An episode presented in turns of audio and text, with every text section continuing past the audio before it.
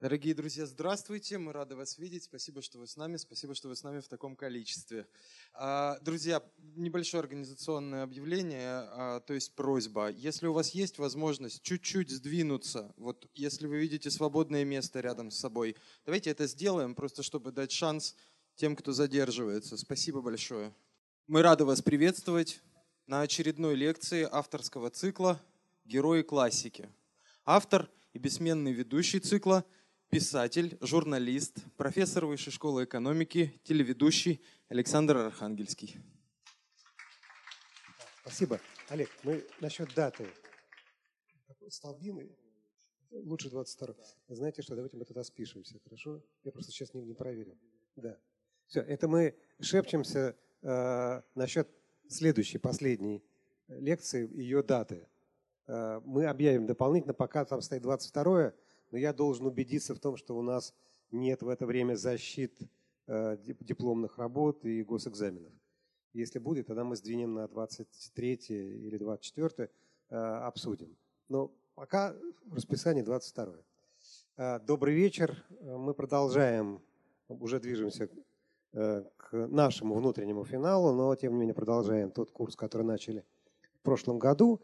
И э, говорили мы о том, что есть определенная логика в развитии э, того явления, какое мы называем русской классикой, э, что не случайно, несмотря на то, что в XVIII веке были величайшие русские писатели, поэты, как... но точка отсчета – конец XVIII века и маленькая, вроде бы трудночитаемая сегодня повесть Карамзина, то есть легко читаемая, потому что короткая, но в школе воспринимаемая э, не так, не так уж легко – но тем не менее она дает нам точку отсчета, потому что она предъявила русскую литературу в новом качестве. Не обязательно стилистически, но по смыслу. Русский писатель э, попытался не просто выстроить отдельный художественный мир, а поменять правила игры для общества, для э, литературы, для личных человеческих отношений. Бедная Лиза. Уж само название – это революция, когда оценка сочувствие важнее, чем рассказ. Когда я, рассказчик, оказываюсь равным героем. Это же я говорю, бедная Лиза. Да? И дальше мы видели, как в бесконечных литературных зеркалах э, и бедная Лиза отражается, и как э, проистекающие из нее э, тексты э, дальше э, движутся. И что само явление, которое мы называем русской классикой, несмотря на то, что сложилось оно в том виде, к которому мы привыкли довольно случайно, само по себе не случайно. Да? Была лекция, на которой мы говорили, как это произошло, как сформировался школьный канон, почему он такой, в какой момент его закрепили, как, как отпускали, как пытались опять закабалить, как отпускали из крепостных русских писателей, из школьных крепостных. Ну, в общем, мы это все проговорили. И, наконец, мы подошли к главному русскому роману, по, по общему признанию, да, это не, не потому, что Министерство просвещения назначило его главным романом, а, а потому что люди между собой договорились. Они согласны считать «Войну и мир» главной русской книгой, а может быть и, и, и в мире главной.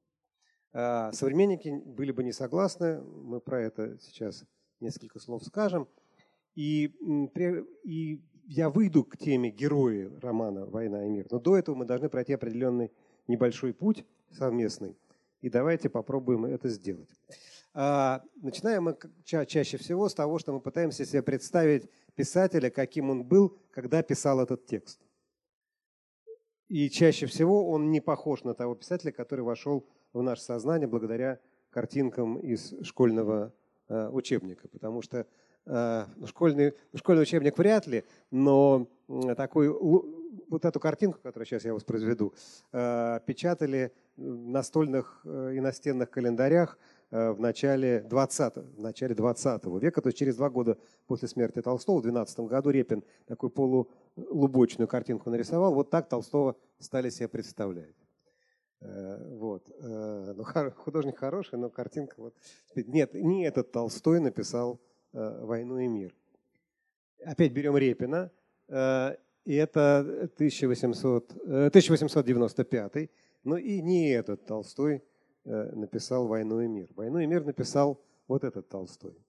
Э, точнее говоря, там есть еще одна фотография, когда он в офицерской форме. В 1955 году он слагает в себя эти полномочия. Да, и в 1956 примерно он вот выглядит так. То есть это молодой писатель, совсем еще не знающий, что он учитель жизни, но в процессе романа он об этом узнает, сам себе об этом сообщит. А теперь очень коротко, просто Э, на самом деле это важно для дальнейшего э, разговора, э, предыстория. Первый обрез замысла – это 1856 год, то есть это до тех романов, которые мы обсуждали на последних двух лекциях. Да, задумывал до и до Тургеневского, и до Достоевского. Но поскольку текст оказался огромным, вышел после. И мы как раз сейчас празднуем круглую дату, поскольку именно в 1969 году э, завершилась публикация «Войны и мира», вот, значит, уже у нас круглая дата со дня выхода. Писал плотно. Э, да, сначала предполагалось, что это будет роман «Декабристы», потом от Толстой увлекся общественным служением, отошел на некоторое время от писания, плотно писал с 63 по 69 начала публиковаться под названием 1805 что уже важно, да, значит, сначала предполагалось, что не война 12 года, не отечественная война, а, а война, а, европейские походы, русские европейские походы будут в центре э, исторического внимания Толстого. Статистика, да, охвачены события с 805 по 12, кусочек из 1820 в той части, где уже Пьер женат э, на Наташе, и Николенька сидит и хочет, чтобы дядя оказался прав в споре с отцом Ростовым. А в рукописи более 4, э, почти 5 тысяч э, листов, при этом 569 персонажей. И вот тут мы должны просто понять, да, что, во-первых, 569 персонажей изобразить сложно, но можем себе представить, что каждого в отдельности автор сумел изобразить. Но как сделать так, чтобы, во-первых, читатель помнил, хотя бы большинство этих персонажей.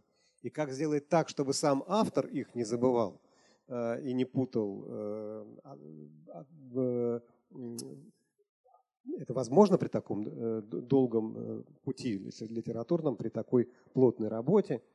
Э, а самое существенное, надо как-то придумать какую-то такую систему, чтобы каждый из этих полутысячи персонажей занял свое единственное место, единственно возможное место в сюжете. И этот густонаселенный э, роман на самом деле подчинен определенной системе. Мы к этому придем. Вот мы как раз этой системой закончим, но пока движемся. Э, вот так выглядим. Мы показывали рукописи. Помните э, лихорадочные рукописи Достоевского, помните аккуратные рукописи Тургенева и так далее. Вот рукописи Льва Николаевича, Э, с рисунками, которые, конечно, не играют никакой художественной роли. Это рисунки, когда автор пытается сам себе э, объяснить расстановку э, сил в сцене, кто с кем связан. Это не, опять же, не те лихорадочные рисунки Достоевского, когда герой произрастает из героя. «Война и мир» вот это не полное издание, это 68 еще год. Теперь про название. Тоже очень важная вещь. В школе проходят, но повторим и подчеркнем что, конечно, да, вы видите название на э, титульном листе «Война и мир» через «и» привычные нам, а не через «и» с точкой. То есть война, противопоставленная миру. Состояние э, войны, противопоставленное состоянию миру, э, а не э, противопоставление войны и обществу. Если бы это был и с точкой, то это было бы значение общества. И у Маяковского, который свою трагедию называет «Война и мир», это не повторение толстовского э, названия, это спор с Толстым, потому что в трагедии Маяковского война и что? Общество, и мир. И с точкой встречается, слово «мир» с точкой в романе встречается э, в тексте второй части эпилога, то есть к самому, к самому концу.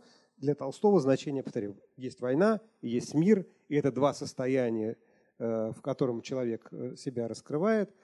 При этом была высказана Виктором Борисовичем Шкловским, замечательным писателем, киношником, одним из создателей э, сценарного искусства в XX веке, мысль. Толстой хотел написать один роман, а написал другой. Вот сейчас мы попробуем понять, что имеется в виду.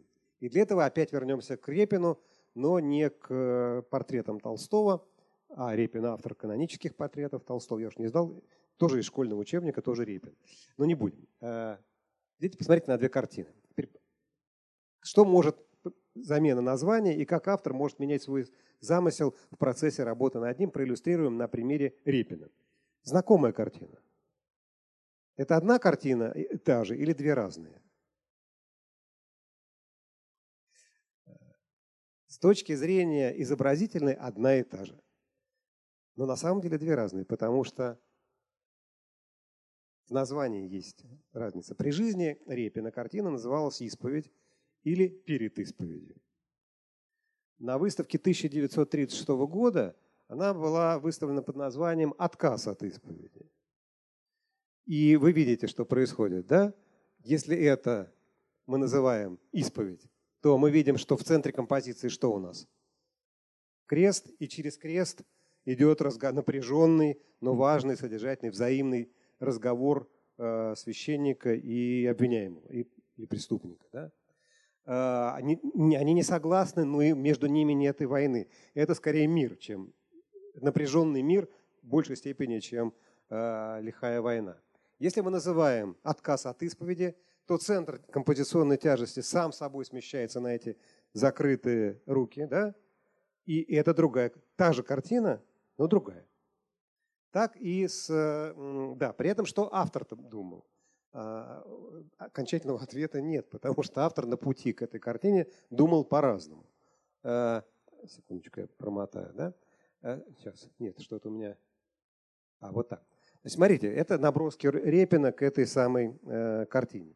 Если мы видим ну, по отношению ко мне правую, по отношению к вам левую, лев, левую, э, левый образ, это исповедь или отказ от исповеди? Отказ. Типичный. Причем э, мы можем сказать, что один из персонажей симпатичнее другого. Такой довольно надутый, мордатенький, э, не очень такой уставший попик и такой преступник вполне себе грубоватый. Этот рисунок – это исповедь или отказ от исповеди? Отказ. Отказ. Но этот образ совершенно иной, правда? Это где, где, где э, центр тяжести в картине? На нем. И это содержательный образ, и это человек, занимающий свою позицию, независимо от того, прав он или не прав, он э, в напряжении. Здесь мы видим, он развернут уже лицом к священнику, крест опять начинает занимать центральную композиционную, э, играть центральную композиционную роль, и он начинает убеждать. Да? Это, это жесткий разговор. А в этой картине мы видим, как они идут навстречу друг другу. Это к тому, как автор работает над своим замыслом, э, по пути меняя смыслы подчас на противоположные.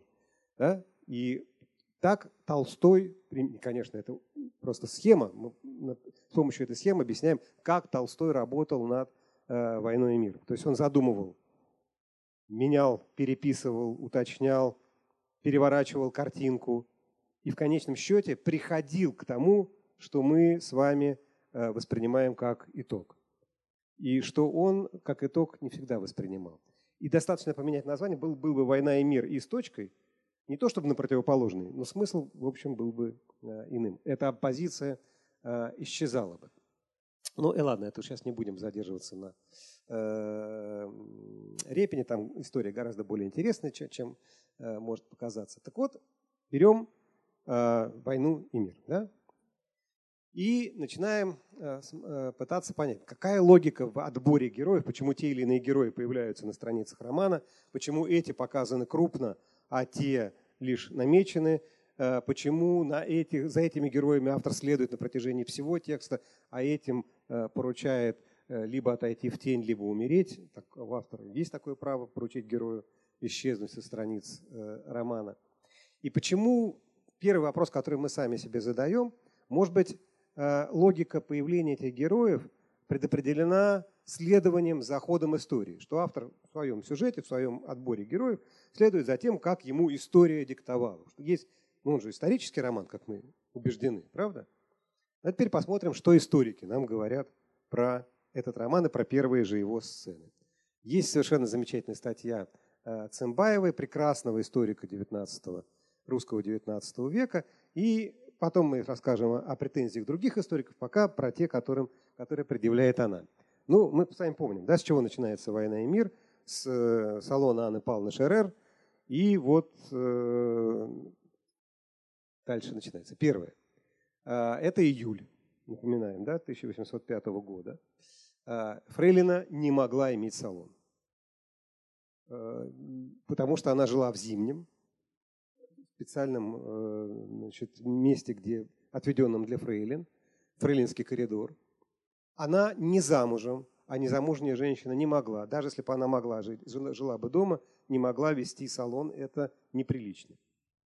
Э, в июле не могло быть никакого великосветского праздника, поскольку все э, офицеры на летних квартирах с выездами, да, особенно петербургские служащие, все, все в отъезде, двор в царском селе, двор не в столице, царский двор. Какой может быть великосветский праздник в отсутствии э, двора в, горо, в городе? Ну, дальше уж Цымбаева начинает цепляться и говорит, что гриппа в июле быть не могло. Но так по-разному бывает. Э, допустим, что в этом Толстой хотя бы был прав. Ну, мы же понимаем, что на самом деле ему грипп очень важно упомянуть не потому, что грипп, а потому что это характеризует Анну Павловну Шерер. Она любит новые модные слова.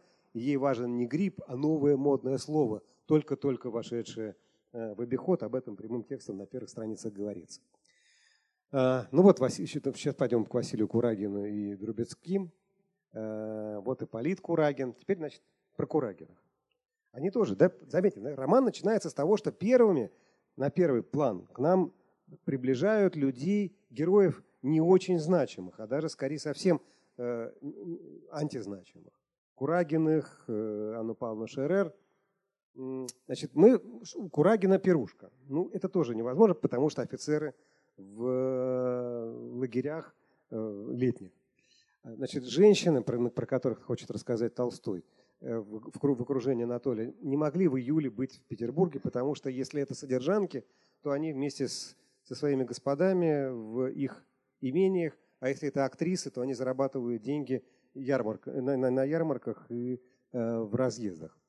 А, и имя, это очень хорошо. Значит, и первое, что мы узнаем про Курагина, что он ипполит. Да? Но чтобы он был ипполитом, он должен был быть не, не, э, не то, что не, не мог быть князем, да, и, скорее всего, и дворянином э, быть не мог, потому что, как Пушкин указывал, сладкозвучнейшие греческие имена употребляются у нас только между простолюдинами. Мы помним пародийное имя греческое, и пародийные греческие имена в мертвых душах, чьих детей зовут греческими именами. Понял, да? Фемистоклюс и Алкит. И это, конечно, дикий хохот должен в этом месте раздаваться, когда мы узнаем, что дворянских детей – зовут утонченными греческими э, именами. То есть ни одного Иполита в княжеских родах 18-19 века мы не знаем. Дальше.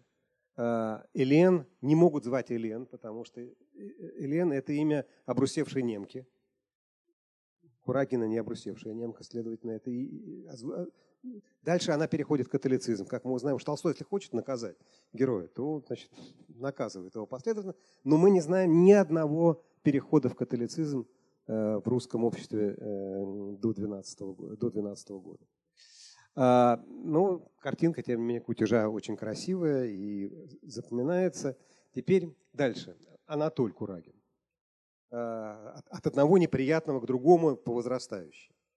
Но дело в том, что Анатоль Курагин плох тем, что кутит. Но кутить было хорошо и здорово, и вполне себе э, дворянским кодексом разрешалось. А вот 30 тысяч на кутежи потратить было невозможно. На, в карты проиграть запросто. Но представить себе такую куть, а там сказано, что он потратил 30 тысяч на кутежи за год.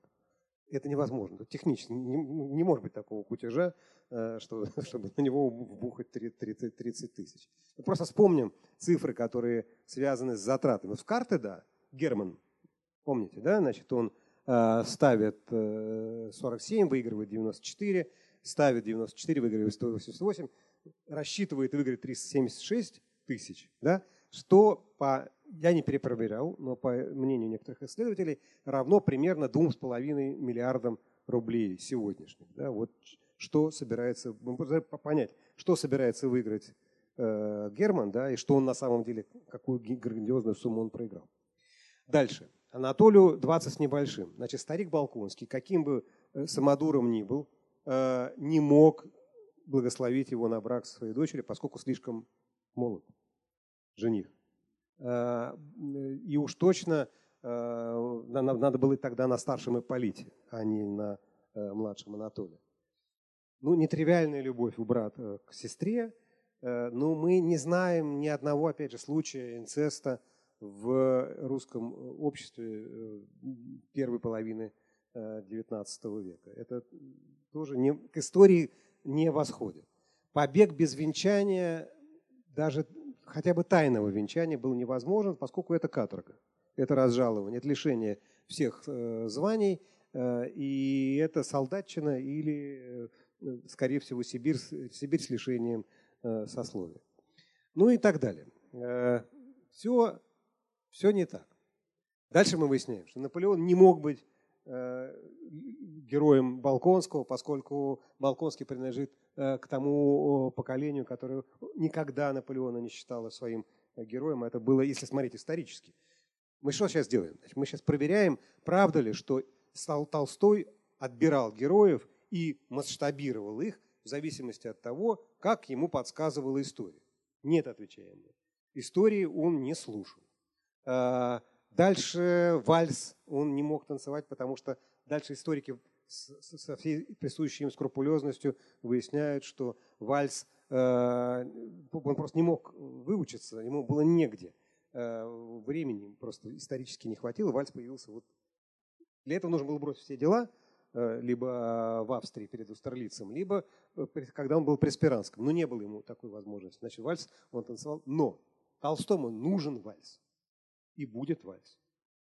Независимо от того, что думают про эту историю. А, точно так же, как э, альтернатива вальсу, э, пляска в доме Ростовых. Когда Наташа э, под звуки гитары пускается в русский пляс.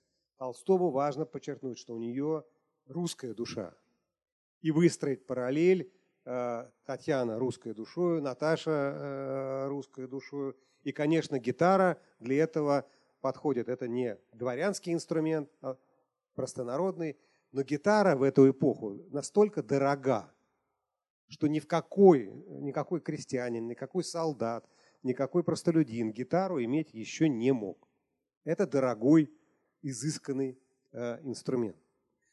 Э, парень с гитарой – это из эпохи конца э, XIX века, а не Э, а не начала 19 Точно так же мы помним да, эту фантастически выписанную сцену, когда идет борьба за наследство старого э, Безухова, когда пытаются похитить э, завещание, битва за портфельчик, в котором эти бумаги хранятся, и как Пьер, который в этой борьбе не участвует, получает и права э, достояния, то есть титул, и наследство.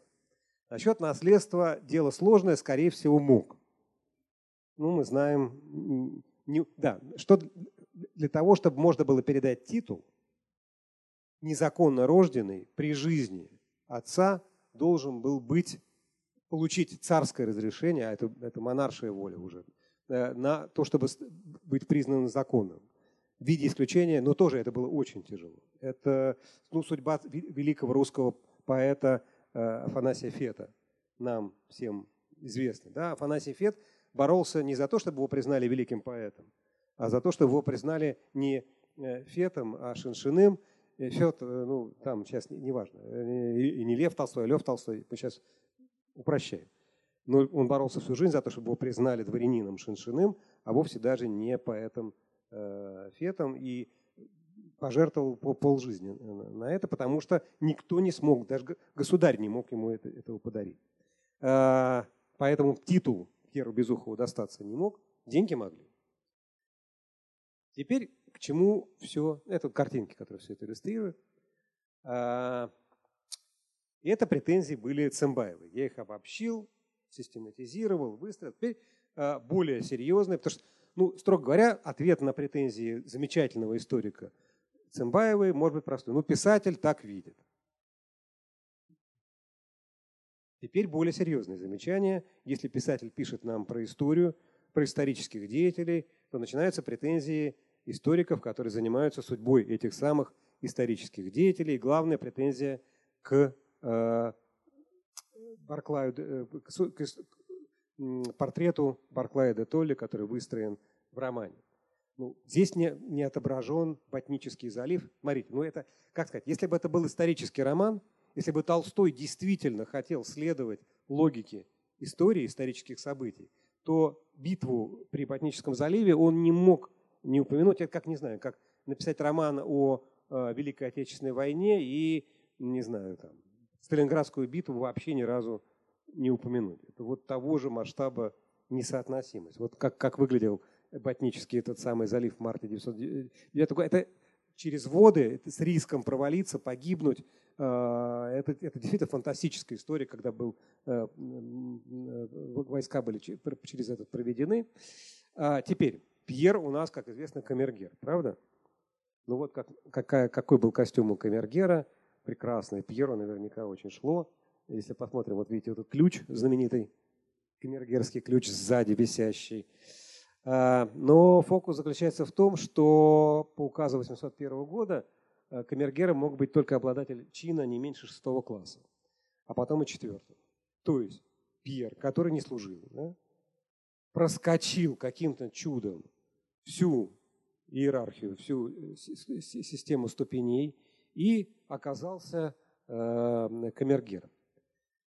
Ну и так далее. Значит, претензии историков довольно суровые. Но мы послушаем еще и претензии современников, участников событий. Хуже того, прототипа. Князь Петр Андреевич Вяземский, один из прототипов как раз Пьера Безухова, портретное сходство в этой картинке. Давайте вернемся. Вот он. Да? Мы опознаем некоторое портретное сходство, художники его подчеркивали. Так вот, что же прототип думал о романе? А, он был в ярости. Он писал про то, что э, такого Александра Первого, каким, каким он изображен в романе «Война и мир», ну, вспомните тарелка с бисквитами, который государь э, ест и который он начинает угощать, то это э, с бисквитом, который он доедал. Это басня, если отнести ее к вымыслам, что, то можно сказать, что более исторической неверности, несообразности и представить себе невозможно. А теперь вот мы все это перечисляем, я бы мог еще продолжать, другие претензии. А потом задаем себе вопрос, а все-таки Толстой ведь победил, правда? И уверен, что пройдет некоторое время, и все, что я сегодня говорил про Иполита, про имя, про Камергера, уйдет из вашей памяти, а герои Толстого останутся потому что не историческая, а какая-то совсем другая логика им руководила. При этом мы точно знаем, что Толстой в большинстве случаев, не во всех, но в большинстве случаев отдавал себе отчет в том, что он отступает от исторической реальности. Ему была важна какая-то, более важна какая-то другая реальность, с которой он работал. Его замысел далеко выходил за пределы этого э, исторического пространства. Вот тут бы я поступил э, лихо, стилистически, и воспользовался бы слоганом рекламным журнала «Афиша» конца 90-х годов. Да? Как, э, э, как напишем, так и будет. Да? Вот Толстой написал «Как напишем, так и было». И бросил вызов истории. И, в общем, выиграл у нее эту битву. И какой-то другой логике все это подчинено. Но для начала вспомним те события ключевые, да, вокруг которых все крутится. Э, узнаете этих персонажей. Э, Александр I и Барклай де Толли. Для русской истории положительные персонажи? Ну, в целом, да. В целом, в общем, что бы мы там ни думали, какие бы мы недостатки у э, Александра I не отмечали, в общем, славная фигура, славный царь. Барклай де Толли. Важная, ключевая для русской истории фигура, да, вне всякого сомнения. Э, и вот как раз с ними, с, обо, с обоими, связана ключевая для истории 12 уже года, но не для Толстого, а для истории 12 года, история отступления. Именно Барклай де Толли, который не был сухим немцем, он в «Войне и мире» э, сухой немец, вообще-то он был шотландцем, и по-русски говорил э, свободно, и семья с, 17, с 18 века э, прописана, с, связана с рижской э, частью Русской империи – Э, но тем более, что для 19 и даже 18 века э, умение человека говорить по-русски никак не было связано с его ролью в национальной истории. Глава русской партии во время войны э, Леонтий Бенексен по-русски не говорил вообще, возглавлял русскую партию генералов, противостоявших всякого рода иноземцам. И именно Барклай де Толли впервые перед Александром I поставил вопрос о э, пределе отступления, где граница, за которую мы отступать не должны. И впервые возникла идея да, Смоленской Волги.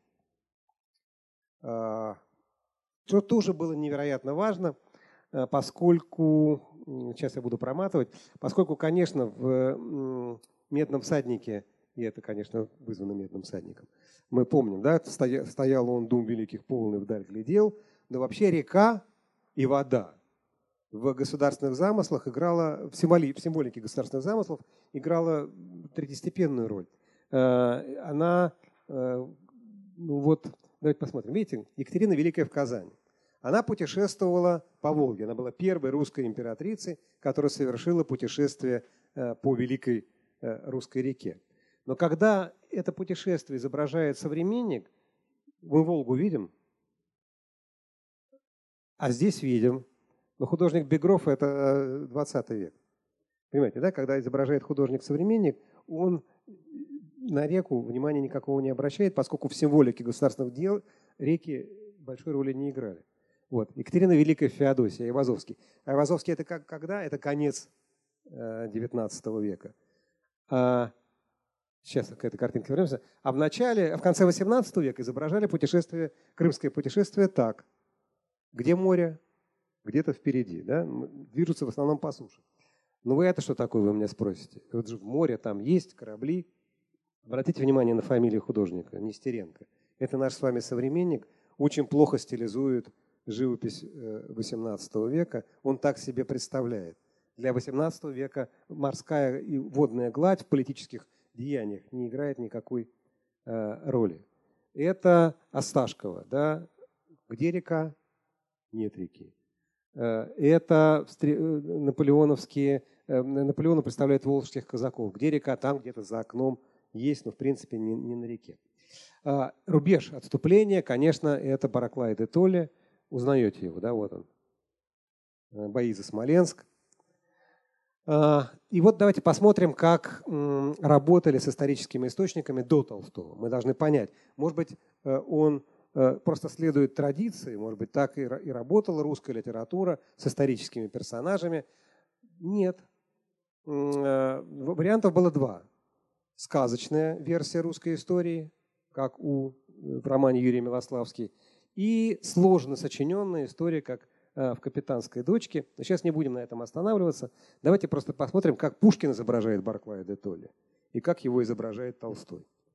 У Пушкина портрет Барклая де Толли дан в э, стихотворении у русского царя в чертогах есть палата, где Барклай де Толли э, показан как трагическая фигура русской истории, как человек, который подарил победу и был изгнан. И с кем сравнивает себя поэт? Он сравнивает себя как раз с э, Барклаем де Толли. «О вождь несчастливый, суров был жребий твой. Все в жертву ты принес земле тебе чужой, непроницаемый для взгляда черни дикой, в молчании шел один ты с мыслью великой. И в имени твоем, звук чуждый не взлюбя, своими криками преследуя тебя, народ, таинственно спасаемый тобою, ругался над твоей священной сединою. О люди, жалкий род, достойный слез и смеха, жрецы минутного, поклонники успеха, как часто мимо вас проходит человек, над кем ругается слепой и буйный век, но чей высокий лик в грядущем поколении поэта приведет в восторг и умиление. Вот мы видим, здесь, смотрите, обозначена фигура героя и фигура поэта. И они сопоставлены. И поэту, и полководцу противостоит чернь слепая. Но они друг друга понимают, они друг друга видят, и именно так Пушкин строит этот образ. А у Толстого бывает такой же, такая же точка зрения, как бы э, снизу вверх на персонажа, на исторического деятеля. Да, таких у него случаев, таких сцен как минимум три. Помните, когда э, наивный Ростов смотрит на Александра Первого? И мы видим, что Александр I прекрасен, но одновременно мы видим, что Ростов наивен. И на этом раздвоении образа все у Толстого строится. Вторая сцена – это когда девочка во время э, совета в филях смотрит на дедушку и хочет, чтобы дедушка был прав, а все вот эти умные дяди, генералы были бы неправы. Она с ним – Почему? Потому что она наивна по-другому, чем наивен Ростов. Когда Толстой хочет изобразить Александра Первого, к которому он относится не очень хорошо, иронически, он дает наивному герою Ростову восхищаться э, Александром Первым, но всячески подчеркивает, что Ростов крайне наивен и, в общем, не очень хорош, но не очень умен. Что Александр на самом деле другой, не, не, не, так, не такой, каким его видит э, Ростов. И когда в последних сценах Николенька смотрит на дядю и э, отца Ростовых, Ростова и Безухова, и следит за их спором и очень хочет, чтобы дядя был прав, а отец был неправ. Мы сразу узнаем девочку, которая смотрит на Кутузова, да, и только девочка смотрит с печки, а мальчик смотрит из-под стола и хочет, чтобы дядя был э, неправ. Значит, но э, при этом Кому он доверяет рассказать нам впервые о Барклае де Толле? Восторженно, заметьте, да? Он доста- поручает Бергу. Но Берг – герой, вызывающий симпатию самого Толстого? Нет. Он доверяет восторженный рассказ о Барклае де Толле тому, кому сам не симпатизирует. И этот скучный Берг, э, много раз повторяющий одно и то же, вызывает у него э, отрицательное значение. Э, отрицательное впечатление. Ему этого мало. Он упрямый писатель. Да? Если Лев Николаевич Толстой хочет нам что-то сообщить, то он не останавливается ни перед чем. 20 раз будет повторено слово «небо» в сцене с Старлицем, потому что мы поняли, что небо.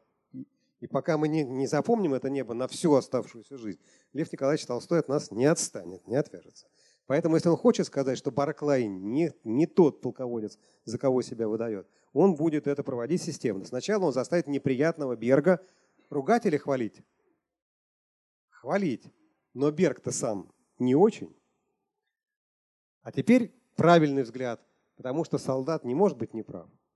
И солдат нам говорит, что э, свет увидали ваше сиятельство, как светлейший поступил. То есть, когда Кутузов пришел, наступила настоящая жизнь, потому что настоящий, правильный, мудро мыслящий солдат не любит э, Барклая де Толли, а Кутузова любит. При этом, если мы посмотрим внимательно э, те сохранившиеся варианты «Войны и мира», которые есть в 90-томнике, то мы убедимся, что вообще-то Кутузов сначала не предполагался как такой безусловный э, персонаж, которым, герой, которым автор восхищается. Это был один из сложных Э, персонажей. Вот возвращаемся к мысли да, о Репине. В процессе работы автор менял отношение к герою.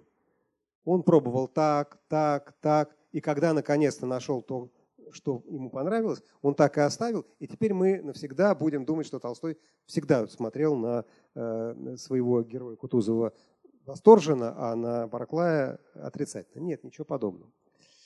Э, и так далее, и так далее. Я просто не, можно приводить э, множество примеров того, как выстраивается этот образ героя. И вот теперь мы, наконец, подходим к ответу на предварительно поставленный вопрос. Какая же логика диктует Толстому его героев, их портреты, расстановку сил, место в сюжете, как, в какую систему сведены эти полтысячи э, персонажей. Это, конечно, не логика романа, а логика мифа. Роман – это сложное, сюжетное, развернутое произведение, которое должно нам рассказать о сложности неоднозначности жизни. И мы с вами много раз повторяли это на протяжении всего курса. Русская литература XIX века не про положительных и отрицательных, а про сложных и неоднозначных. Да? И что нет однозначного ответа. Как только дали однозначный ответ, читай ответ неправильный. Миф нуждается в другой логике. Миф – это, ну, я сейчас дам не научное определение, но, в общем, осмысленное. Миф – это история, которая призвана объяснить нам все. На меньшее миф не соглашается. Ну, возьмите любой знакомый вам миф, да? Вот что нам объясняет миф? Все. Если он не объясняет нам происхождение жизни, смысл жизни, взаимоотношения неба и подземных э, богов с, со светлыми богами, место человека в отношении этих богов, э, место человека в отношениях с другими людьми, царями, природное царство, природные стихии, то это не миф. Вот миф должен сдать нам картину объяснения всего. Это один ключ, вот этот камергерский ключ, висящий сзади, который отпирает любую дверь.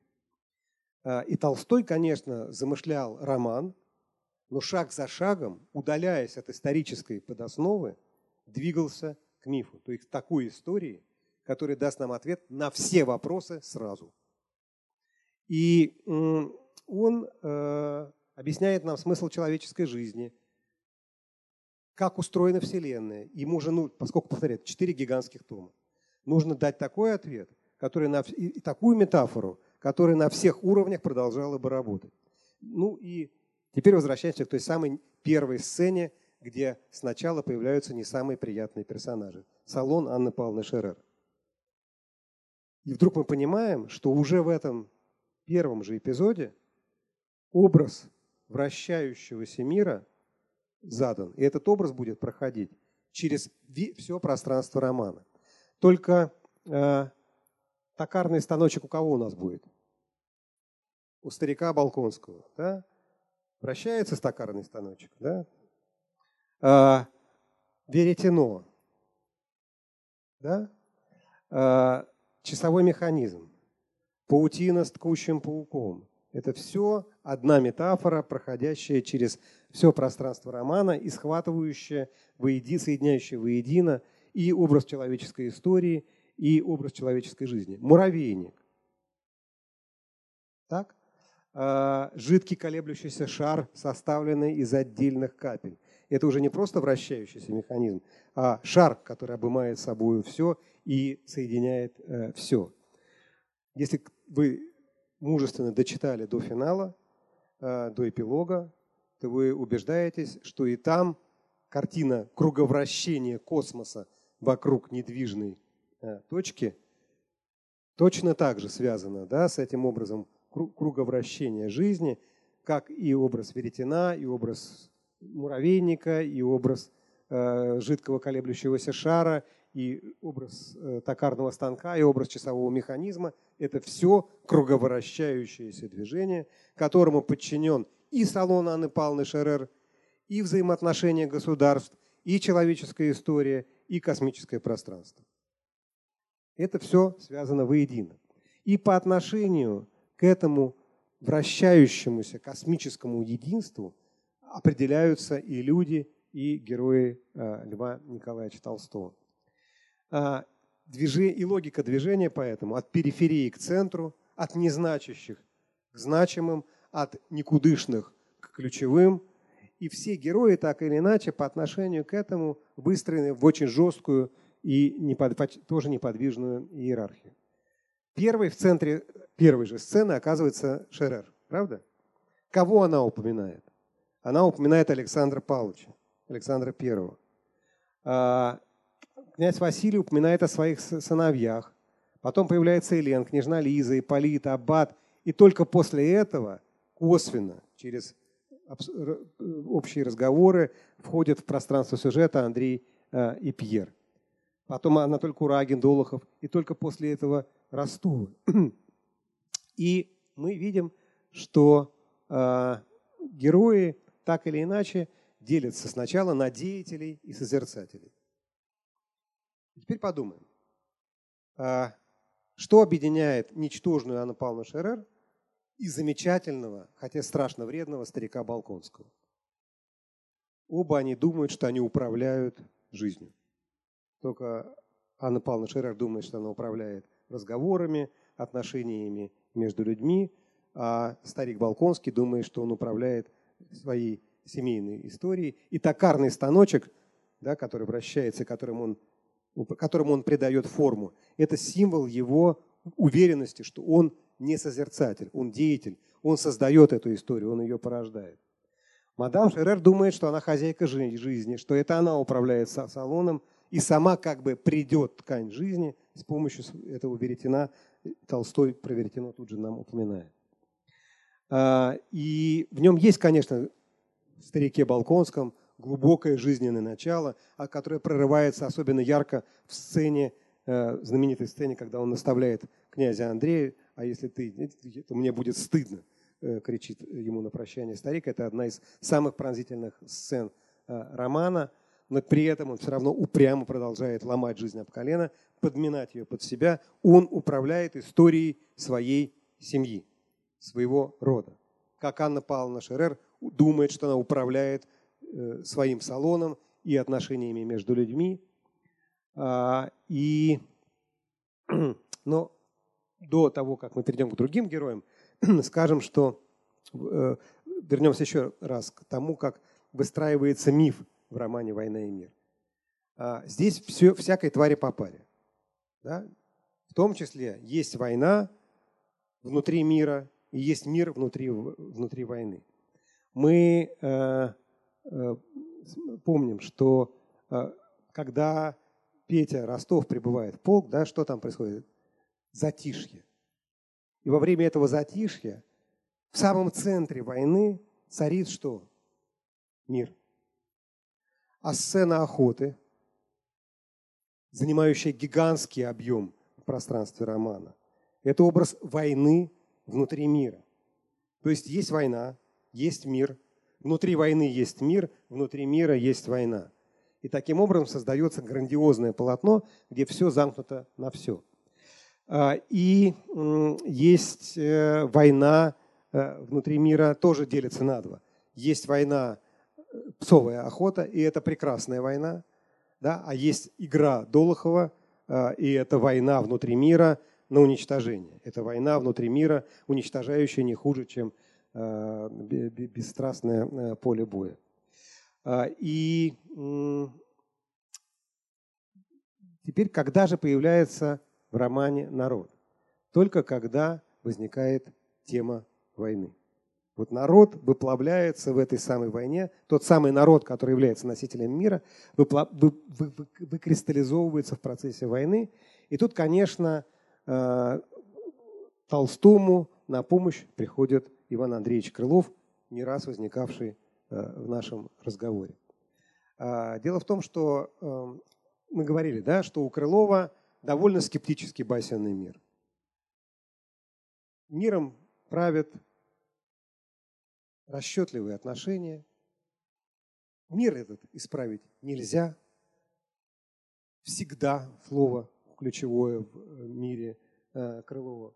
Но у Крылова есть несколько если можно так назвать, оптимистических басен, которые выпадают из его общего скептического ряда. И одна из этих басен связана с Отечественной войной а, и с э, басней «Волк на псарне».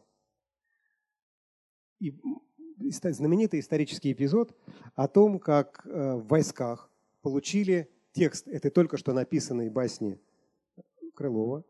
И Кутузов, выйдя на крыльцо, прочитал эту басню сопровождавшим его офицерам, снял фуражку и пригладил на словах «А я, приятель, сед» свою, свою э, шевелюру.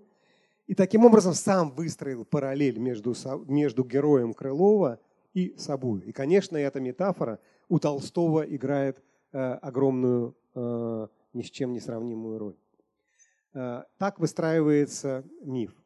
И есть у нас герои прожигатели жизни, правда? И мы легко назовем Курагины, Анна Павловна Шерер и так далее. Есть герои любители жизни. Ростовы.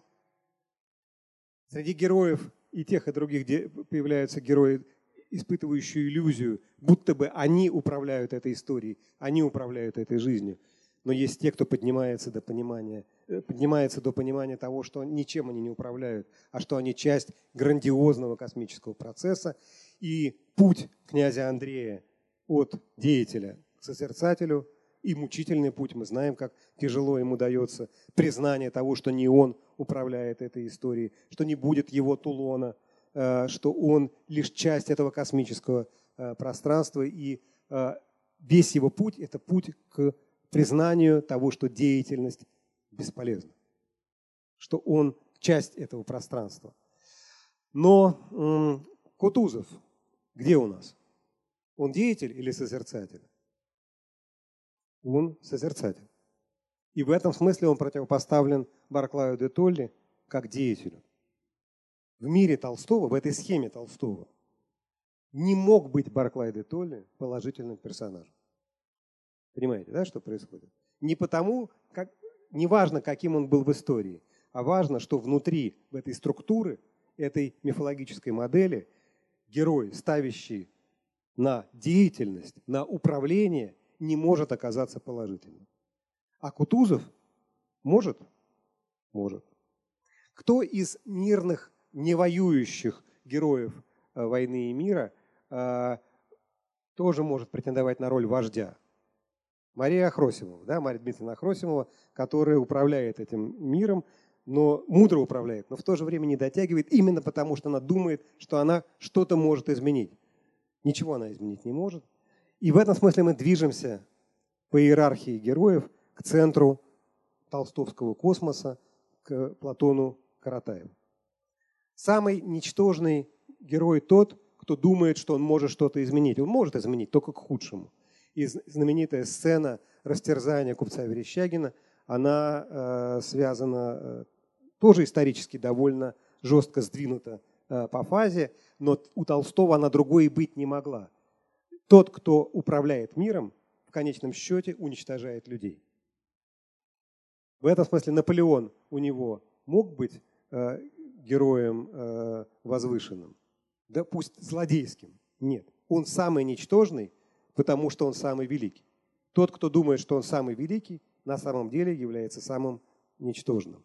Тот, кто знает, что он самым, самый ничтожный, в конечном счете оказывается самым великим. И это Э, разумеется, э, Платон Каратаев. Он спутник Солнца, э, то есть того Кутузова, вокруг которого вращается весь исторический мир в романе. Кто дальше? Смотрите, значит, у нас получается, центр есть у этой вселенной толстовской. Кто у нас в этом центре? Каратаев и Кутузов. Да? Один исторический деятель, отказавшийся от воли и признавший волю проведения и лишь осуществляющий ее, и не думающий, не размышляющий, а просто принявший жизнь как факт Каратаев, который пропускает эту историю через самого себя, ничего про нее не думает и является ее центром, ее сферой, ее шаром. Дальше всех от центра, от этого солнца в толстовской вселенной, кто? Прожигатели жизни. Те, кто просто думают, что они что-то делают, а на самом деле свою жизнь пускают под откос. Шерер, Курагины, Билибин, помните Билибин, который складочкой э, делает лицо и который думает, что он своими разговорами как-то влияет на ход исторического процесса, на самом деле не меняя ничего. Берг, Вера, старые княжны. На границе, и это в, толстовском, в толстовской вселенной у каждой группы созвездий есть границы. Да? Вот в этом созвездии прожигателей жизни есть пограничные персонажи. Это Долохов и его мать. Они прожигатели жизни? В известном смысле да. Но в то же время он в этом омуте скучает. Он искренне любит свою мать. И эта любовь чуть-чуть приподнимает его над кругом э, прожигателей жизни и превращает в, э, в э, героя пограничного. Чуть выше прожигателей и в то же самое время чуть ниже вожди, которые думают, что они управляют не салонами, а историческими процессами. Наполеон дальше всех от этого солнца в центре. А, Барклай, Александр I, жуткий Растопчин, уничтоживший, пожертвовавший купцом а, Верещагин, Спиранский, которого, боюсь, что Лев Николаевич не любит больше, чем а, Барклая де Толли. Почему? Мог ли он изобразить Спиранского в своей системе романной, как положительного героя? Не мог при всем желании. Он мог его не изображать. Но если Спиранский с его ставкой на деятельность, на исправление истории попадает в центр романа, он не может оказаться положительным персонажем. А, Пуль. Им всем свойственно сияние, самодовольство и счастье. А, они с войной или с миром? Они по определению связаны э, с войной. А, и это, опять, портреты, которые нам помогают понять справедливость, несправедливость э, Льва Николаевича Толстого. Вот он какого изображает Спиранского? Вот этого или вот этого? Второго. Но это Спиранский на закате жизни. Это как Лев Николаевич Толстой, не тот, который был на календарях, а тот, который сидит довольно мрачно на фотографии. Так и здесь. Вот этот Спиранский осуществлял реформы, он был молодой, Э, в общем, довольно в то время еще нежный. Но Лев Николаевич, сдвигая историю по фазам, изображает вот этого Спиранского, уже прожившего все, разочаровавшегося во всем. А, он изображает Наполеона э, вот таким. Нет, мы знаем, каким он его изображает, когда у портрета сына дрожание моей ноги есть великое... Этого Александра Первого он изображает. Он изображает Александра I с торжественных портретов конца его э, царствования. Итак, смотрите, значит, есть центр Толстовской вселенной. У нас кто в этом центре? Каратаев и приближающийся к нему Кутузов. Один действует в истории внутри войны, но отказался от деятельности, а подчинился ходу самой истории, которая от него не зависит. Другой внутри войны и внутри мира живет вообще отдельной жизнью, пропускает ее через себя – от них удалены прожигатели жизни. Внутри прожигателя жизни есть своя градация. Есть вожди, которые еще дальше от этого солнца правды, потому что они думают, что они историей управляют. Есть так называемые обычные люди. И у этих обычных людей тоже есть, в свою очередь, свои вожди, Мария Дмитриевна Ахросимова, есть свои созерцатели. Они не с войной, они с миром, и уже поэтому они лучше, чем э, вожди настоящие. А, центром этой, этой маленькой, э, этого маленького созвездия являются Ростовы, правда? Семейство Ростовых, не самое умное, но самое симпатичное. А в центре центра Николай и Мария. Они живые? Живые. Глубокие? Да, в общем, не очень. Небольшого ума люди, средние, но их открытость этому миру делает их, поднимает их над остальными а, персонажами. А, есть над обычными людьми, которые повыше, чем вожди, да, искатели правды. Ну, про них все в школе говорят. Мы можем э, просто констатировать и дальше не, не двигаться. Они бедны или богаты? Оба богаты. Э, они в восторге от Наполеона, да, потому что они заблуждаются, но заблуждаются честно – а, при этом поначалу никто из них, ни Андрей, ни Пьер, никакую правду искать не собирался. Они собирались просто жить. Пьер собирался любить, Андрей собирался быть великим, но ход истории, ход проведения, вмешиваясь в их судьбы, выталкивает их туда, где э, они на своем собственном пути терпят поражение и тем самым одерживают победу с точки зрения Толстого. Пьер хочет познать тайну исторического имени, да, и начинает высчитывать э, имя Наполеона. э, он долго пытается учиться у масона, вступает в братство, но и этот путь его ни к чему не ведет. Он терпит поражение за поражением, чтобы в конечном счете прийти к тому, что ему открывается истина Каратаева. Андрей идет тем же путем, э, то есть своим путем, но к тому же самому результату. Э, при этом находит Пьер правду. Вроде бы находит.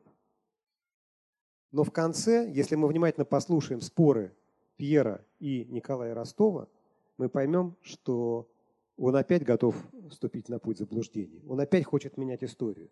Он опять хочет э, включиться в этот процесс исправления жизни. Не для того, чтобы быть героем, но тем не менее он вступает, найдя эту правду, на путь заблуждения. И для Толстого это очень важно, потому что найти правду мало. Надо быть в ней, как Каратаев или э, Кутузов. Найдя правду, ты ее неизбежно э, рано или поздно потеряешь. И, наконец, почти на вершине э, орудия проведения, или назовем их мудрецами. Они не обязательно великие, они, может, может быть, совсем внизу иерархии социальной, но это Тушин, Кутузов и Каратаев. Еще одно, еще одно имя мы не назвали, да, маленький э, Тушин. Точно так же, как э, Кутузов и Каратаев, не пытается понять правду, он не ищет правду. Да? Он не, отвлечен, не мыслит отвлеченно об истории о жизни. Он ею владеет. И это три героя, только три героя, у которых в романе описаны глаза.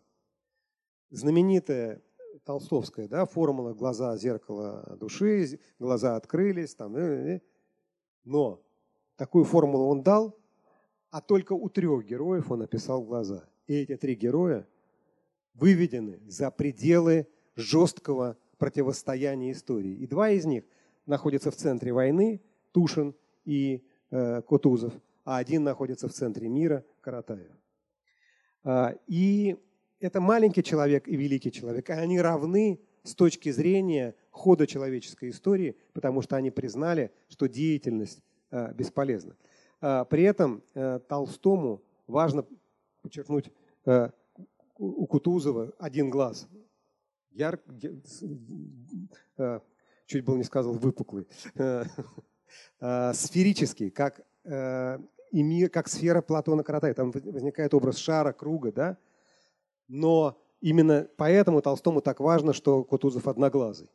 Это очередная историческая неточность. Кутузов одноглазым не был. У Кутузова были оба глаза, а повязку он носил, потому что после ранения глаз у него от сильного солнечного э, света болел. Но Толстому важно ведь не это. Ему важно, что глаза есть у трех героев, в портретах трех героев. И у одного есть один глаз, но зато который видит истину. И Кратаев не личность, и он грандиозен. Он не знает ни про какого ксенофона с его сферосом, но он знает, что такое сферос, вот этот шар, да, колеблющийся, э, потому что ему истина дана. Он ее не ищет. Подчеркиваю, в отличие от правдоискателей, ничего Кратаев не ищет. И Кутузов ничего не ищет. Они отказались от поиска, поэтому все получили. Тот, кто ищет, найдет, а потом обязательно потеряет. А, и поэтому противопоставлен Багратион и а, Тушин. А, и смотрите, да, похоже на такую картину Вселенной, бесконечные созвездия. И эти созвездия по отношению к центру этой Вселенной либо дальше, либо ближе. Но внутри каждого из этих созвездий есть свой центр. Мы, Каратаев – это вождь вождей, вождь мудрецов. Мария Дмитриевна Хросимова – вождь обычных людей. Анна Павловна Шерер – вождь прожигателей жизни. Но есть героиня, которая ни в один из этих разрядов не встраивается. Согласитесь, да? Ни в прожигателей жизни, это понятно, ни в вожди, ни в э, обыкновенных людей, ни в мудрецов. Это Наташа. А, она, если мы внимательно присмотримся, конечно, да, но есть, разумеется, еще автор, автор Э, который все знает, который все понимает и все нам объясняет, поэтому на самом деле в этой иерархии автор стоит, может быть, даже еще выше, чем э, Платон Каратаев, потому что он понял смысл жизни и сумел его нам объяснить, что никакого смысла за пределами этого проведения нет. Быть с проведением и есть суть жизни. Быть с проведением, следовать ему, значит э, соблюдать главный закон истории. А Наташа – это кто? Это его лирическое «я». Есть автор, все знающий, но не объективированный. И есть Наташа, которая вплотную приближена к его знанию, хотя она не знает ничего. Она, как, было, как сказано в романе, не удостаивает быть умной. Она не удостаивает быть умной, но она знает все про эту жизнь, про э, мир, про войну. Ее пение божественное исцеляет. Правда ведь? Оно целит, не, не, не, не уход за больным. Э, ее танец исцеляет Андрея. Э, она э, управляет Пьером, потому что она вождь семейной жизни, но она управляет Пьером, потому что она знает, как устроена эта самая жизнь, в отличие от Пьера. Она правды не ищет, она ею обладает. Даже когда ошибается, даже когда срывается, э, но срывается потому, что сердце ее туда ведет. И это ошибка для нее не ошибка ложного ума, а ошибка вечного знания.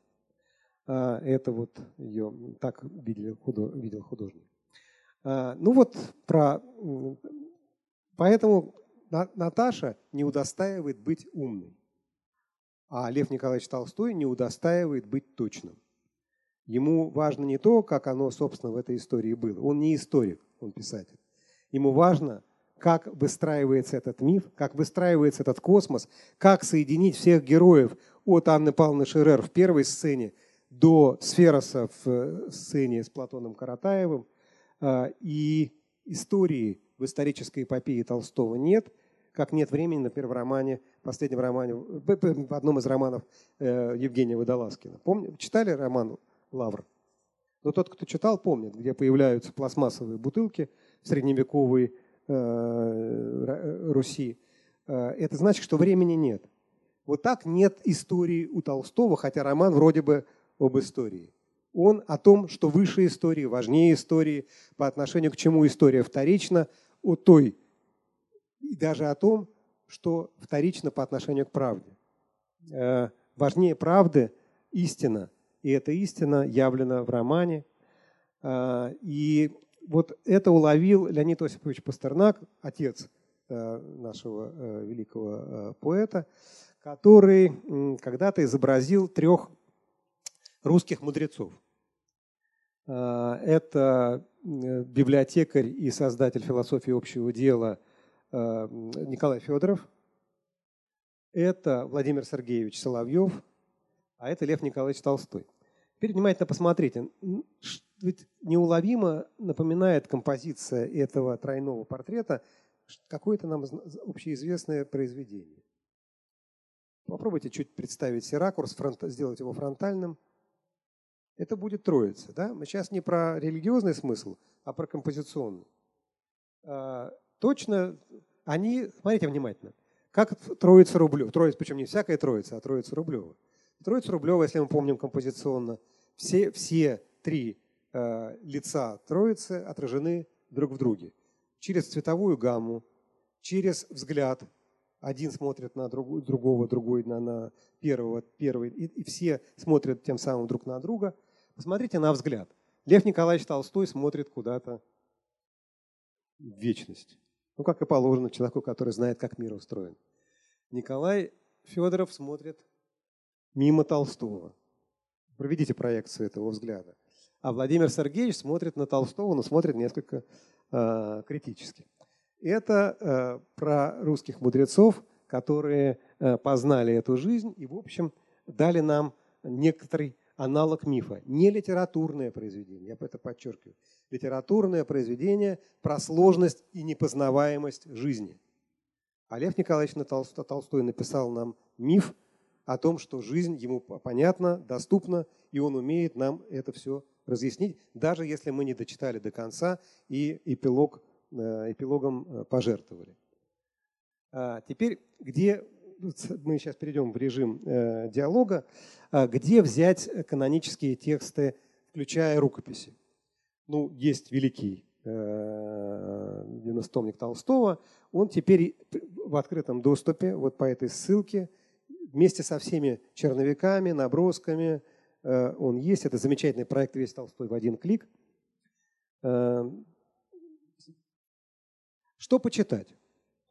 Я все-таки дал бы, наверное, посоветовал классические работы в большей степени, чем э, новые, потому что они уже отстоя... устоялись и нам дают ответы на ключевые вопросы, как устроен роман, что с этим романом делать. Это э, есть, вышел сборник в Санкт-Петербурге в 2002 году с литературно-критическими статьями, посвященными полемике современников. Я повторю, современники не знали, что Толстой написал главную книгу критики в основном ругались, кроме Страхова и еще двух-трех.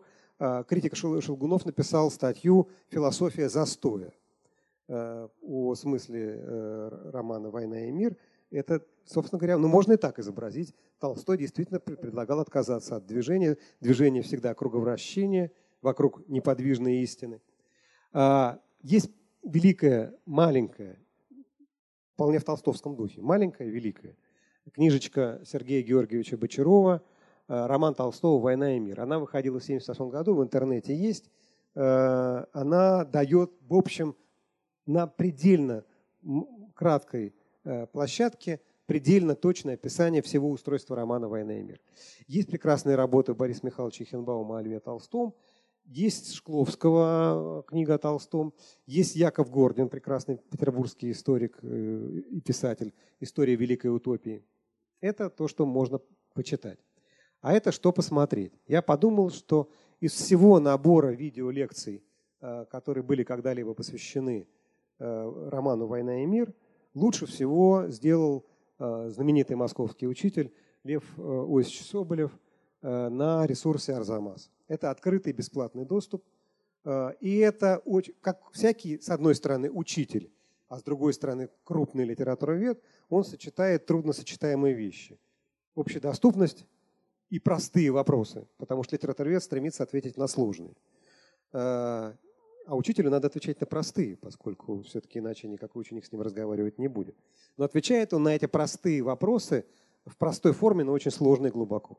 Поэтому это приятное зрелище, это короткие лекции, как «Война и мир» стала эпопеей, изображение человека, в чем вина Наполеона, Кутузов войне, мысли семейные. Милости просим Э, в эти ресурсы. И э, следующая финальная встреча в мае. Мы договорились, что пока стоит 22 мая, мы обсудим. Я постараюсь э, именно 22 мая, но мы напишем.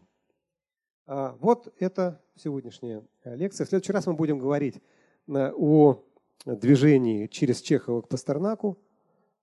Так что времени мало, будем по верхам, но стараясь четко и по возможности глубоко. Спасибо. Все ли было понятно? Раз, раз. Теперь возвращаю вам микрофон. Да. Микрофон есть, помашите рукой, мы доставим.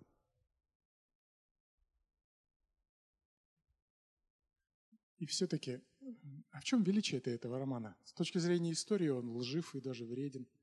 С точки зрения философии убог – проповедует непротивление. В чем величие этого романа? Зачем его вообще изучать? Читать-то ладно, всяких извращенцев полно. А вот изучать зачем? И второй вопрос, э, коротенький совсем. Э, Белковский в своей лекции заявил, что первый вариант романа был написан Толстым по-французски. Это правда, что ли? Целиком а, якобы. Ну, а, как бы сказать, у Белковского другие достоинства. Э, вот. Э, что касается... Нет, Лев Николаевич Толстой... Нет, претензии... Э, количество французского э, пласта уменьшалось от версии к версии.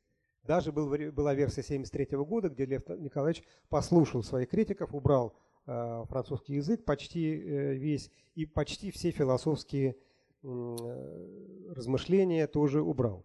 В результате получился куцый неполноценный, не представляющий большого интереса текст. Слава Богу, ему хватило ума эту скучную философию, эту неправильную историю восстановить э, в правах, потому что литература не учебник жизни. Вот последнее, что от нее можно ждать, это что она будет учебником жизни. Она учебник чего-то другого. Она учебник э, это приключение. И вот э, роман «Война и мир», когда вы в него вступаете, вы забываете о всех своих... Вы помните про свои претензии, пока вы не открыли первую страницу. Когда вы закрыли последнюю страницу, вы опять вспоминаете о своих претензиях к философии, к историческим высказываниям. Значит, это э, мир, в который вас приглашают, вы в него имеете право не войти. Но если вы в него вошли, выйти из него, пока вы не прошли вместе с автором все сюжетные пути, практически невозможно. А, при этом, что касается слова «вредный», я надеюсь, что я его не произносил. Э, это полезный роман. Полезный в том смысле, что он заставляет вас прожить вместе с героями огромный отрезок жизни и стать иным. Вы не можете выйти из этого романа тем же, каким вы в него вошли. Ваше противостояние Толстому, а если вы не сопротивляетесь Толстому, он вас съест, э, ваше противостояние великому писателю, великому мыслителю, великому упрямому антиисторическому э, автору э, меняет вас и делает вас сильнее, глубже и интереснее. Если вы следуете за толстовскими инструкциями, то вы нарушаете главную толстовскую инструкцию. Никаких инструкций нет. Он, конечно, дает вам инструкции, но первую инструкцию он давал вам заранее. Нету никаких инструкций. Живите сами, идите вперед. Поэтому это роман «Воронка», который втянул в себя все.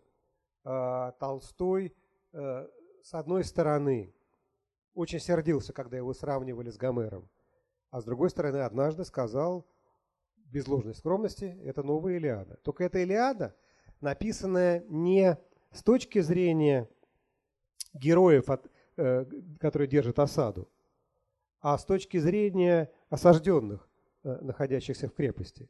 Это Илиада, написанная изнутри осажденной крепости. И это пространство, этот мир. Э, а дальше наступает то, о чем говорил великий, француз, выдающийся французский учитель и литератор Даниэль Пеннак в книжке «Как роман». Знаете такую книжку? Вот родителям, которые мучаются, как объяснить детям, почему читать нужно, зачем, возьмите эту книжку, прочитайте, она некоторые ответы на вопросы даст. Так вот, там в конце есть 10 а, а, прав читателя. Там, среди прочего, право не дочитывать. Э, да, самое главное, что это не обязанность, а право. Толстой предоставил вам право встать вровень с ним – и почувствовать себя немножко Давидом рядом с Голиафом. А Давид побеждает.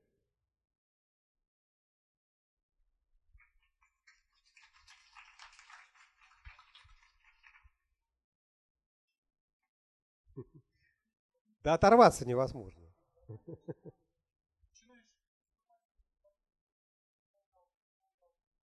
Да, литерату... он написал рам... он написал даже не роман, он написал нечто более сложное, чем роман. Он создал русский миф. А, если вы хотите узнать, как было, я вам сразу указал. Вот есть Цымбаева, есть замечательная книга э, Тартаковского о Барклае де Толле, могу еще десяток э, книжек назвать. Но литература не про то, как было, а литература про то, как мы проживаем свою, свое представление об истории, свое представление о человеке, свое представление о космосе. Если мы хотим узнать о том, как устроен космос, мы должны читать не последние, не эпилог э, э, Толстого в «Войне и мире», мире, а пойти взять хорошего астрофизика и посмотреть, как Вселенная в реальности устроена. Но если мы хотим понять, как проживается единство, грандиозное э, единство Вселенной, мы пойдем к Толстому, а не к астрофизику. Астрофизик образа не даст. Толстой не даст научного знания.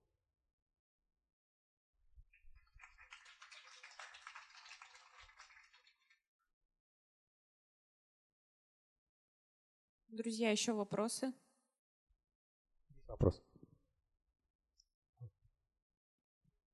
Здравствуйте. Александр Николаевич, вы сказали, упомянули в самом начале лекции э, сказали Лев, но я потом попозже об этом скажу. Вот раскройте Да. нам этот секрет, пожалуйста. Ну, в семье звали Лев Николаевич. Ага. А, официально Лев Николаевич. Так же, как а, Левин или Левин. в- Левин, Левин.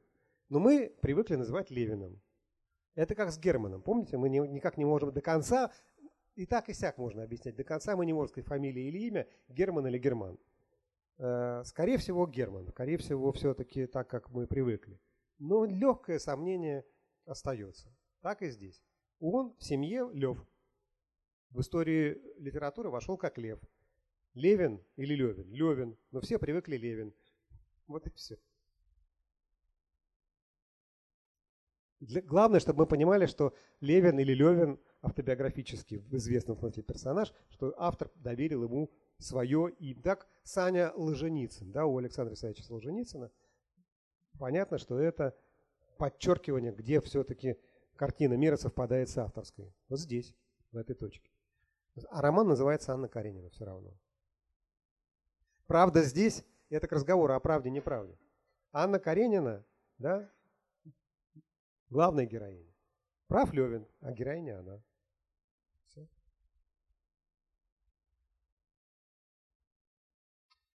Ну, смотрите, если вы устали, тогда давайте ставим многоточие до следующего раза. Если есть вопросы, давайте прямо сейчас. А, Я с Толстым враждую, повторяю, пока не начинаю читать. А, Когда начинаю читать, ну, наверное, Безухов все-таки. Наверное, Пьер Безухов.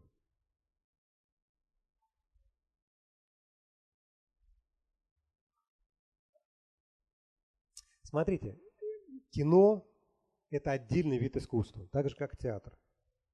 По, по большому счету, экранизация, как переложение романа средствами киноязыка или средствами театра невозможно. Это высказывание режиссера с помощью актеров на темы, которые заявил писатель. И это продолжение его творчества, даже часто в полемике с ним. Поэтому э, я небольшой любитель Бондарчука, хотя признаю его э, масштаб как э, режиссера. Мое, мой роман «Война и мир» другой. Тем и хорош. Вообще, чем литература прекрасна, среди прочего, мы знаем, что автор, ну, мы, мы догадываемся, что автор хотел сказать, как в школе, да, что автор хотел сказать своим произведением. Автор, может быть, и не знает, что он хотел сказать, а мы точно знаем, что он хотел сказать своим произведением. Но это как зеркало в зеркало. Я всегда использую этот образ. Да? Вот вы, игра- игра- любой из нас играл. Подставил зеркало и бесконечная череда э, отражений. И это и есть искусство, с которым мы работаем. Да, каждый из нас, читая, привносит в роман что-то свое. Даже то, что не предусмотрено автору. Что может дать литературоведение? Оно может дать самоконтроль, компас. Мы все-таки догадываемся, что это мы идем совсем в другую сторону. Но и даже зная, что мы идем в другую сторону, нежели предполагал автор, мы имеем право туда идти. Мы не имеем права не знать, что мы идем в другую сторону. Мы обязаны это знать. Но, но, э, но мы можем пойти, повторяю, наш, наша война с, с- с миром у Толстого вполне законна. Это законная война. И мир с войной в войне и мире тоже законный мир. И в этом, конечно, грандиозное счастье быть читателем. Да, ли- литература в этом смысле всегда спорила с, э, с церковью за влияние над умами, но она другая. Она в этом смысле менее связана. В ней конвенции все... Конвенции, если есть, то для того, чтобы их нарушать. Но помни, что они есть. Неужели вам не нравится «Война и мир», когда вы читаете? А мне очень нравится.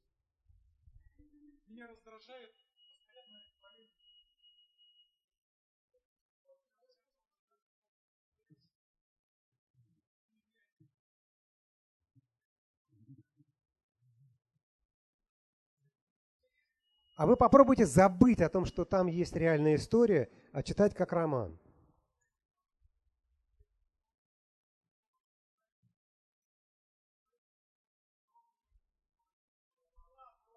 Была, была.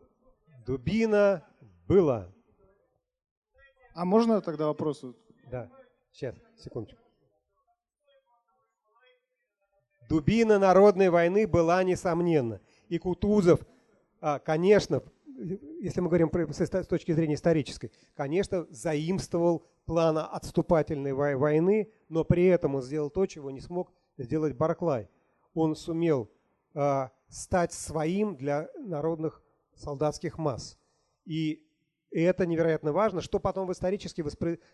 справедливость восторжествовала, когда у Казанского собора э, в Санкт-Петербурге, здесь, как у Пушкина в стихах, вот э, зачинатель Барклай, а вот совершитель Кутузов. И они в истории, да, в реальной истории, поставлены в один ряд, потому что да, один сумел придумать этот план, а другой сумел сделать так, чтобы этот план стал частью народного самосознания, чтобы народ принял этот план. Потому что отступление и поражение – это вещь тяжелая. Вы должны быть таким популярным полководцем, чтобы вам доверяли, чтобы вам верили даже когда вы отступаете. Это очень сложно. Поэтому забудьте о том, что это, это Толстой не создавал современную школу. Он создавал альтернативу современной школе. Э, он не рассчитывал на то, что его будут втюхивать как реальную историческую картину. Он, созда... он создавал роман, более того, он создавал его тогда, когда были живы непосредственные участники этих событий, и которые ему в глаза говорили, что все не так. И он все равно шел на это, потому что, повторяю, он писал не историю, а роман и создавал свою картину истории, свою альтернативу, которую мы имеем право принимать или не принимать.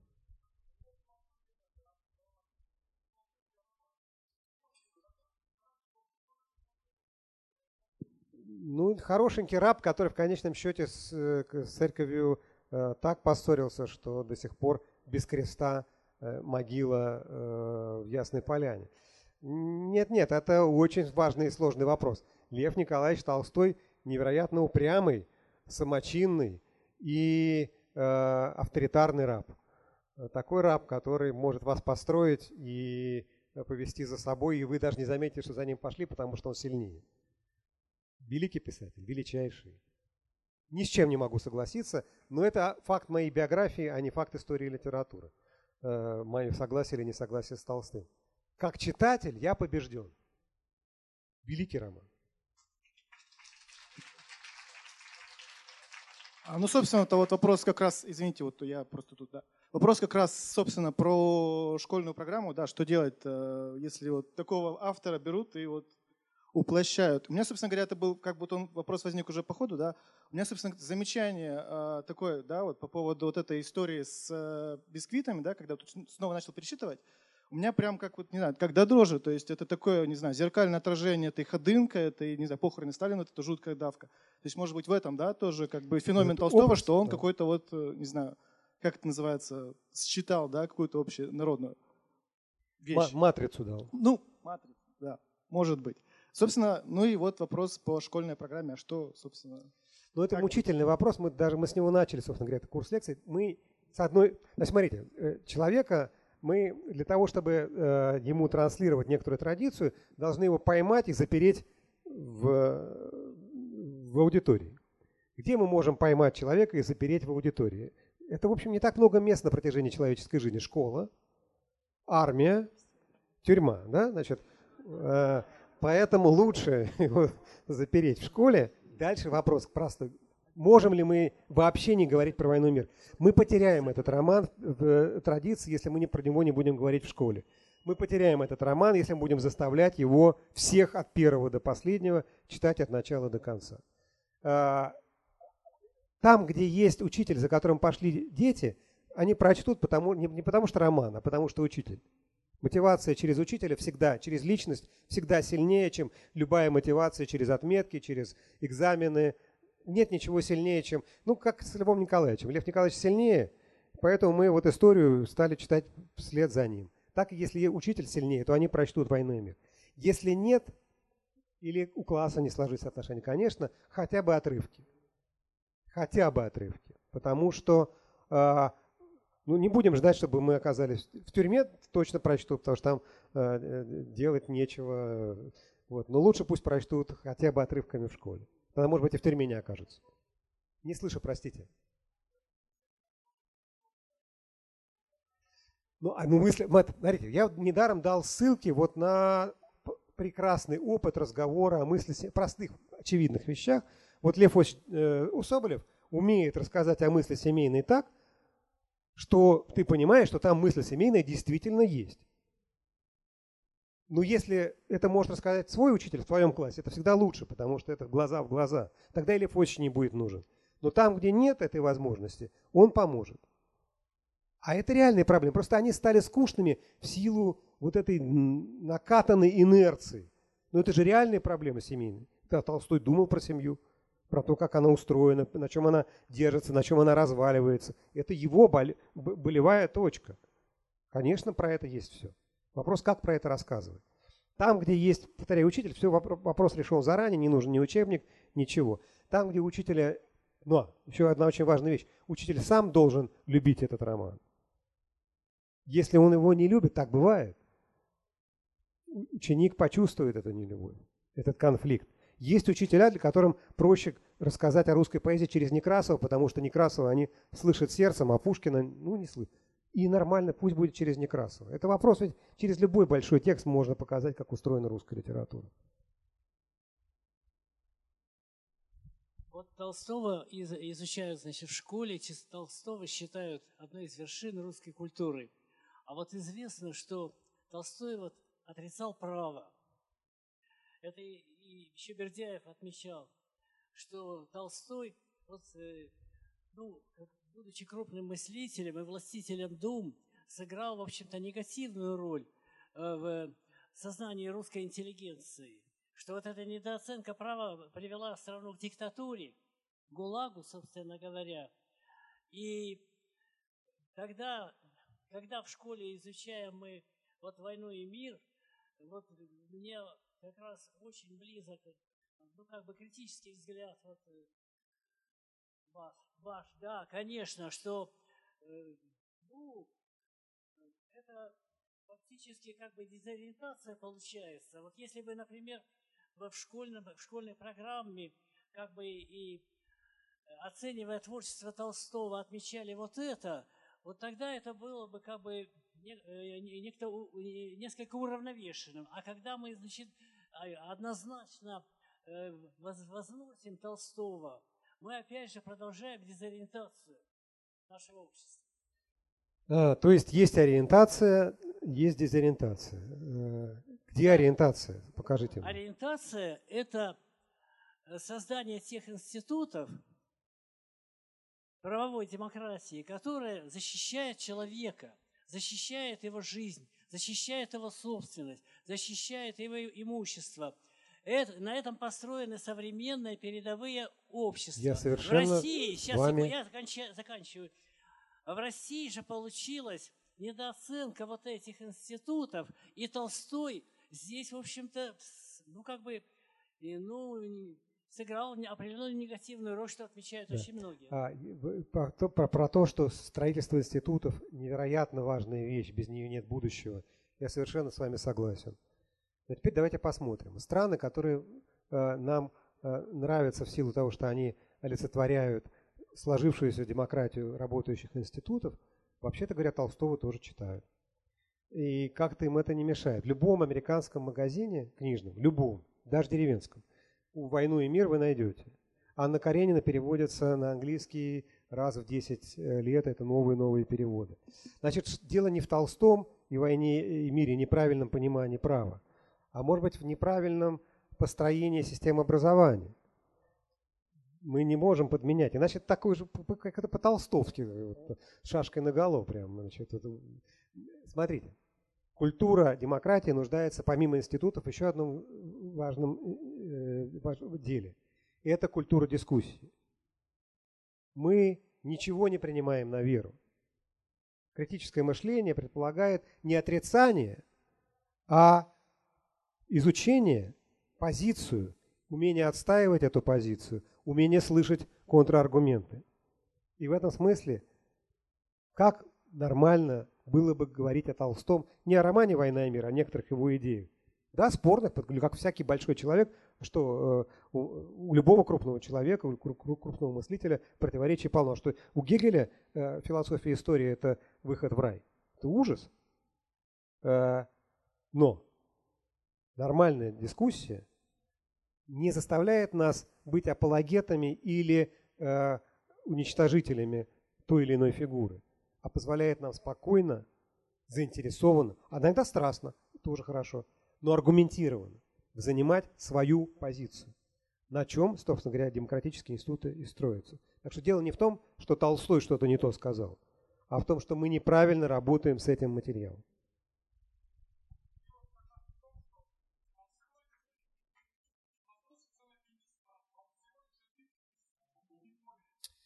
Хотел бы я быть одним из толстых. Да.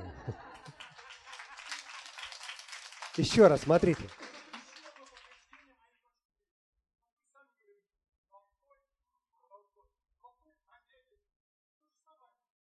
Критическое, а, критическое, нормальное критическое отношение предполагает одну простую вещь в качестве предварительного условия – знание. Чтобы обсуждать Гегеля – надо хотя бы философию истории, желательно философию религии, хотя бы его взаимоотношения с Наполеоном в 1806 году почитать. Желательно потом почитать, что Кожев говорил, или Кожев э, русский, да и так далее. Но как минимум для начала надо знать, а дальше это вопрос не уничтожения, не апологетики, а вопрос дискуссии. Дискуссия с великими, такая же дискуссия, как с любыми другими. Но понимать, не понимать того, что Толстой э, ну, великий, может, ну, странно как-то даже, мне кажется, это обсуждать. Вопрос, что с великими тоже спорят. Конечно, спорят. Спор вообще нормальное явление. Мы его боимся, от этого проблемы, среди прочего. Я очень рад, что здесь он возник, этот спор, а, при том, что я с вами не во всем согласен. Добрый вечер. У меня такой вопрос, почему Лев Николаевич Толстой отошел от первоначальной идеи написать про декабристов, ну и про эту эпоху? Ну, у него, э, ну, во-первых, все-таки к декабристам он в итоге в финале подошел, потому что спор э, Пьера и э, Николая Ростова – это спор о зарождающемся да, декаб... Декаб... преддекабристском движении. А, но его увлекла, конечно, более масштабная, более, увлек более масштабный замысел. Да? От предыстории декабристского движения он перешел к истории как таковой, а от истории как таковой к мифу о вечности. И эта задача, конечно, более... Ну, смотрите, вы планируете съехать с горы. Вы берете лыжи, поднимаетесь на подъемнику, только собираетесь встать на лыжи, видите, рядом гора еще выше. Пошли на эту гору, подъемник работает. Смотрим, а там туман рассеялся, а там еще выше. Ну куда вы пойдете? Ну вот, потому что там оттуда видно и первоначальную гору, и ту, которая пониже, и совсем маленькую. В итоге он это растворил в более глубоком, более серьезном замысле, ответив, среди прочего, на те вопросы, которые перед собой ставил, когда задумывал роман «Декабрист». Среди прочего, как дополнительный ответ.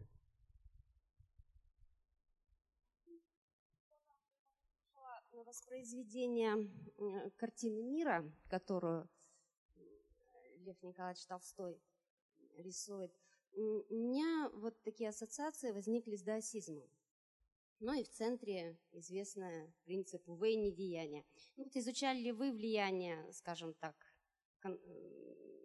философии, да, Лао Цзы, известно, что он интересовался этой философией. Он интересовался, но, в общем, конечно, не, это было позже, и он вообще был довольно отзывчивым и чутким писателем, и с там, Рабиндранатом Тагором э, переклички. Это все потом.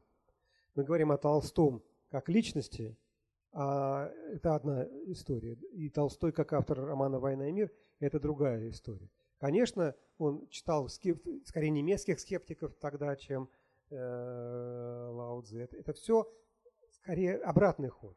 Он интуитивно от Шопенгауэра к своим размышлениям, продвигаясь, вышел к тем же проблемам, которые решались до него и помимо него у Лао Цзы, в буддизме и так далее, и уже срифмовал свой собственный предшествующий поиск с теми ответами, которые были даны восточными э, культурами.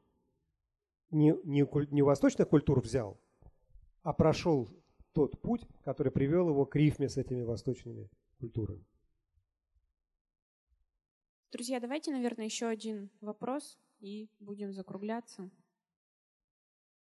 Ну, кажется, мы будем закругляться. Спасибо большое, до следующего раза.